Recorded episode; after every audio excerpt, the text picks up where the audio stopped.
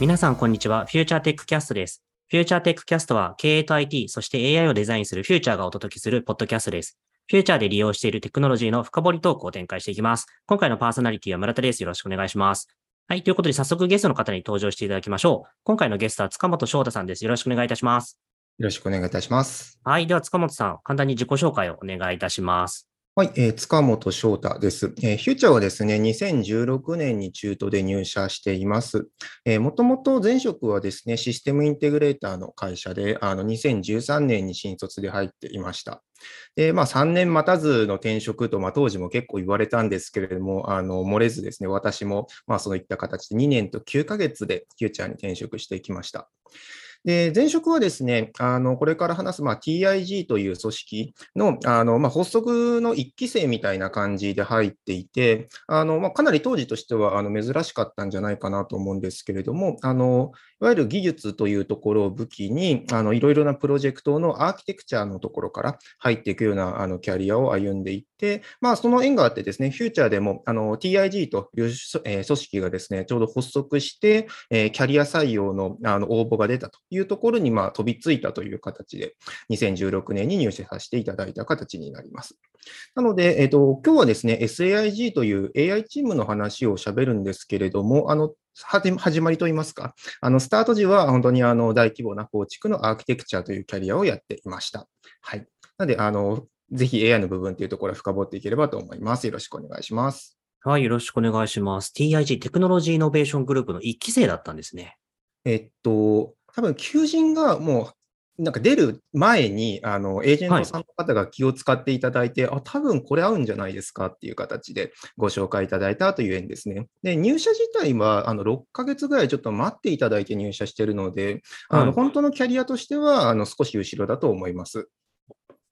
あーなるほど。はい。ありがとうございます。じゃあ、ちょっと今日は SAIG の話をたっぷり聞けるということで、いろいろと聞いていきたいなと思います。よろしくお願いいたします。お願いします。はい。で、えっ、と、今、このフューチャーテックキャスト、まあ、いくつかシリーズものをやってるんですけれども、まあ、今回は XIG リーダーズというところで、まあ、今公開されてるやつだと TIG テクノロジーイノベーショングループだったり CSIG サイバーセキュリティイノベーショングループだったりとかっていうのが、まあ、えっ、と、すでに上がっているエピソードになるんですが、今回は SAIG、ストラテジック AI グループから、えっ、と、塚本さんにお越しいただいているという形になります。はい。で、じゃあまず早速一つ目の質問、ちょっと大きな質問になるんですけれども、改めて SAIG とは何ですか？どんな組織ですか？っていうのはお伺いしたいなと思います。はい。あの、このポッドキャストの冒頭で毎回あのご説明いただいている経営と IT、そして AI をデザインという、まあ、あの弊社のあの標語ですけれども、そのまあ AI をデザインっていうところをまさにやる舞台というふうに言えるかと思います。で、あの、発足の意義だったりだとかというところは、あの、あんまりまあ一般的な他社様の AI チームっていうところとそんなに遜色はないのかなと思っていて、やはりその AI っていうところへの注目だったりだとか、まあ、ついにあの社会的な実装ってていうところにあの価値が出そうなレベルまで、まあ、AI の技術が成熟してきたという状況。まあ、あとデータというところがあの非常にあの大量に保存が容易になって、皆さんデータの活用先というのを考えていくと。まあ、いろいろなまあ要件っていうところが重なって、まさにまあ AI ブームというところが今も実現していて、それをあの担ってえリードしていこうという組織であります。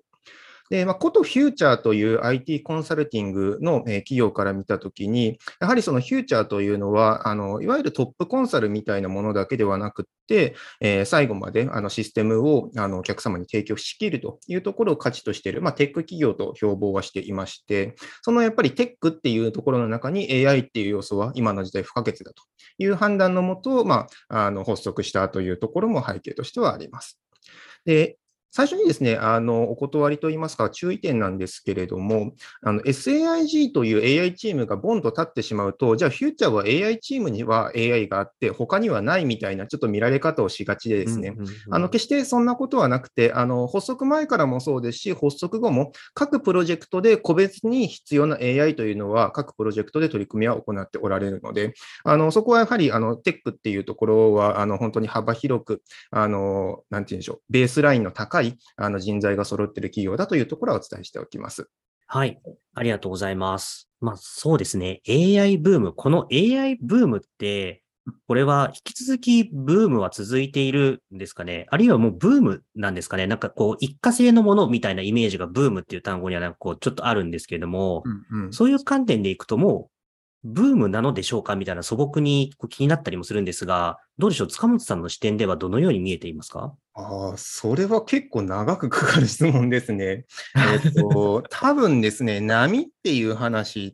て、あの、いろいろな要因で、その、遅れてくるんですね。何かというと、いわゆる、その、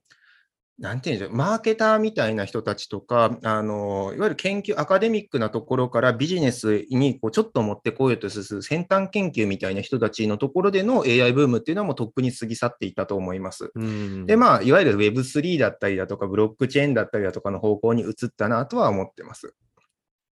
で一方で、えっと、経営環境としての AI っていうのは、あのまだまだ真っ盛りというか、その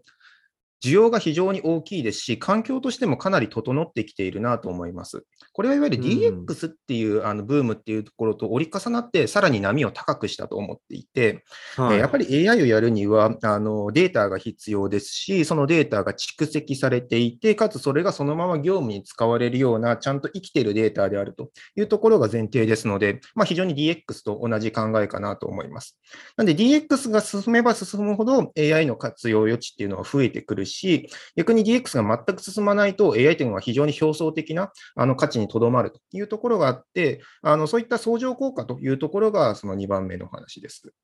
で3番目の話が一番あるんですけれども、はいあの人材がいなくて実現したくてもできないっていう状況が続いていると。需需要自体はずっと高くあるんですけれども、それの供給っていうのがずっと追いつかないでいるので、需要待ちの列というのがすごい長く連なってるなというようなあの見え方もしていて、そのまあ3つの波の遅れ方みたいなところの中で、まあ、まだまだ AI ブームだっていうこともあの可能ですし、ブームとしての AI はもう一旦過ぎ去ったので、あとはももともとブームに備えていたあの企業がどうまあ回収していくかというか、そこであの最後生き残るのはどこかという世界かなとも思ってます。うん。じゃあ、こう、まあ、引き続き、まあ、確かに DX ブームとも連動って考えると、まあ、うん2025年の崖だけが別に全然マイル、たった一つのマイルストーンというわけではないですけれども、うんまだまだ2022年現在盛り上がっていますし、それと連動する形で、まあ、AI というと領域も引き続き、まあ、引く手あまたですよね、きっと、こう、需要待ちの列も連なってるんだってそういうですね。特にちゃんとこう企業のやりたいことっていうのと技術を結びつけられるようなレベルの方であれば、引く手あまたは間違いないかなと。うん。一方で、あのいわゆる人売りといいますか、あの技術があるメンバーをあのお宅の会社に派遣しますよというところが、まあ、少し冷めてきてるのかなという印象もあります。おーなるほど。技術だけ、まあ、それは何ですかね、データさえあれば、それを分析する能力を、例えば持っていますよみたいな、そういった人のイメージですかね。そうですね、そういった人であったりだとか、そういった需要っていうのは、あの先ほどのあの一番最初の第一の波の AI ブームのところで、あらかた触って、あの結構皆さん失敗した環境なんじゃないかと思っていて、そういうやっぱり表層的なものであったりだとうん。か、あの自分たち自身があの変わらずに、えー何かこう果実だけ得ようとする試みっていうところは難しいんだなというのが結構あの最近のお客様のあの肌感なのかなと見ています。うんじゃあそうした SAIG、ストラテジック AI グループという組織なんですけれども、えっと、改めて、まあ、XIG 編ということで、まあ、フューチャーの中にいくつかある、このホニャララ IG、TIG、CSIG、今回の SAIG、まあ他にも HIG、ヘルスケアのグループだったりだとか、っていうのがありますが、改めてグループの中でって見たときに、この SAIG の、何ですかね、ビジネスにおけるミッションだったり、グループの中で担っている役割っていったものを、ちょっとお聞きしたいなと思います。そうですね。やはり AI っていうふうに、えー何かしら、あの、まあ、ここはいわゆる深層学習、ディープラーニングに限らずですね、機械学習とか、いわゆるそのウォーターフォールであったりだとか、大規模なスクラッチ開発ではあの扱わないような少し高度なアルゴリズムっていうのも、あの、すべて含んだ形での、いわゆるあのビジネス的な意味での AI って表現してるんですけれども、まあ、そういった意味での AI っていうふうにかかるものっていうのは、まず、あの、SAIG に相談が来るという立ち位置かなと思います。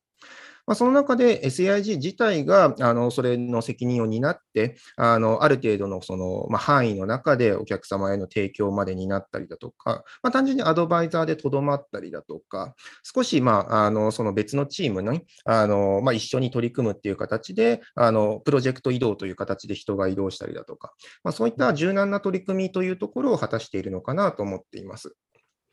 もう一つ、あのこれはあまりなんかこう、結果的にそうなっているという話なんですけれども、やはり営業面ですね。はい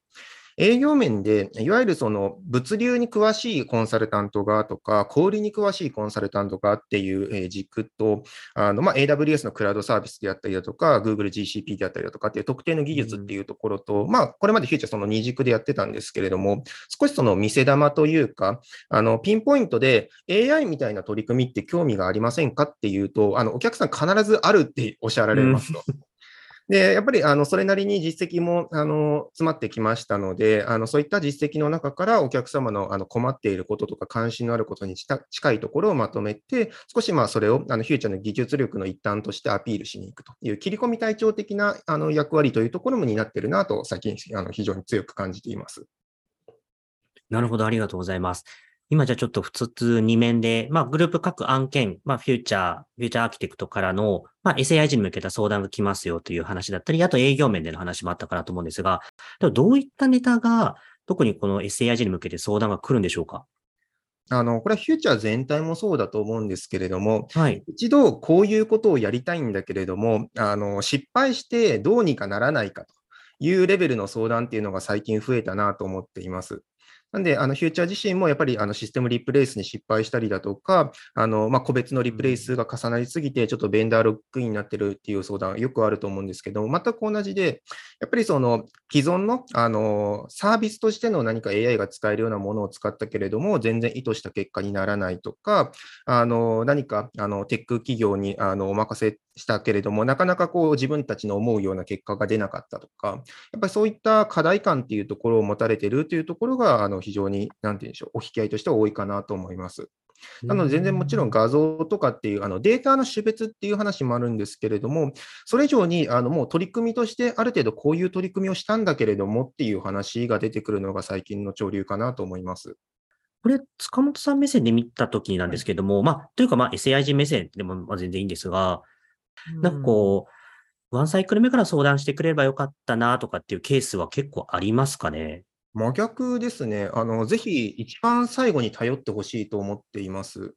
はい。というのは、やはり、あの、まあ、テックベンチャーさんとか、あと、ある程度 AI っていうのを製品として売ろうとしている会社様、あの、多くいらっしゃいますけれども、やはりそういったところって、あの、やっぱり安くて、あの、品質としても皆さんが使われるので高い品質になると思っているので、そこで済む課題であれば、別に、あの、フューチャーに頼む必要もないかなとも思っています。うんうんうん、で、それでできないような難しい課題、難問ですね、あの、に、あの、チャレンジの機会っていうところが欲しいので、なかなかそれを、あの、お客様の方で、あの、仕分けるっていうのも難しいと思います。し、我々自身もファーストコンタクトでやって、あ、これは別にうちでやらなくてもよかったなって、もちろん言いませんけれども、はい、あのやらなくてよかったなっていうところを事前に言い分けるっていうのは難しいなと思っています。はい、なので、あのそういったあの、まあ、簡単な手段とか、ある程度安価に済む手段っていうところを検討していただいた上で、でもやっぱりあの無理で、でもどうしても実現したいというところをあのフューチャーに頼んでもらうのが嬉しいですね。うんなるほど。このって結構、まあ、製品とかパッケージみたいな形で安価に提供されているものを、まずは最初、こう使ってみて、これが実際にその、利用に頼るものなのかとかっていうのは、まあ、検証して、でまあ、もしこれでもう解決できない難しい課題とかがあったときに、こう初めて相談してもらえるとっていうことなんですね。そうですね。ちなみに、こう傾向ありますか？なんかこの、こういった課題だとサービス、製品とかっていうのだとちょっと対応が難しいですだとか、非常に難しくて、どちらかというと、ちゃんと価値のある業務としてやられている方が、何か特定のサービスで満足するっていうことはないと思っていますね。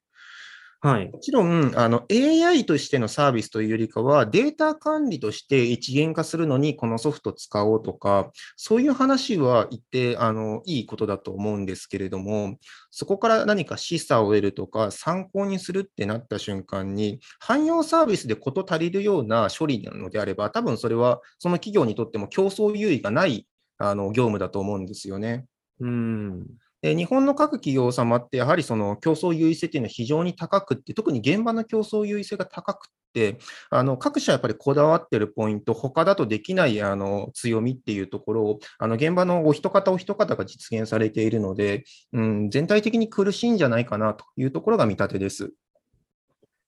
あと、先ほどじゃあもう一つの営業面っていうところで、まあ、見せ玉として AI 持っていきますよ、みたいなって話なんですけども、なんかこう、先ほどのこう語り口だと、AI で何かのこうやっていきませんかみたいな持っていくと結構こう感触がいいっていう話だったんですけども、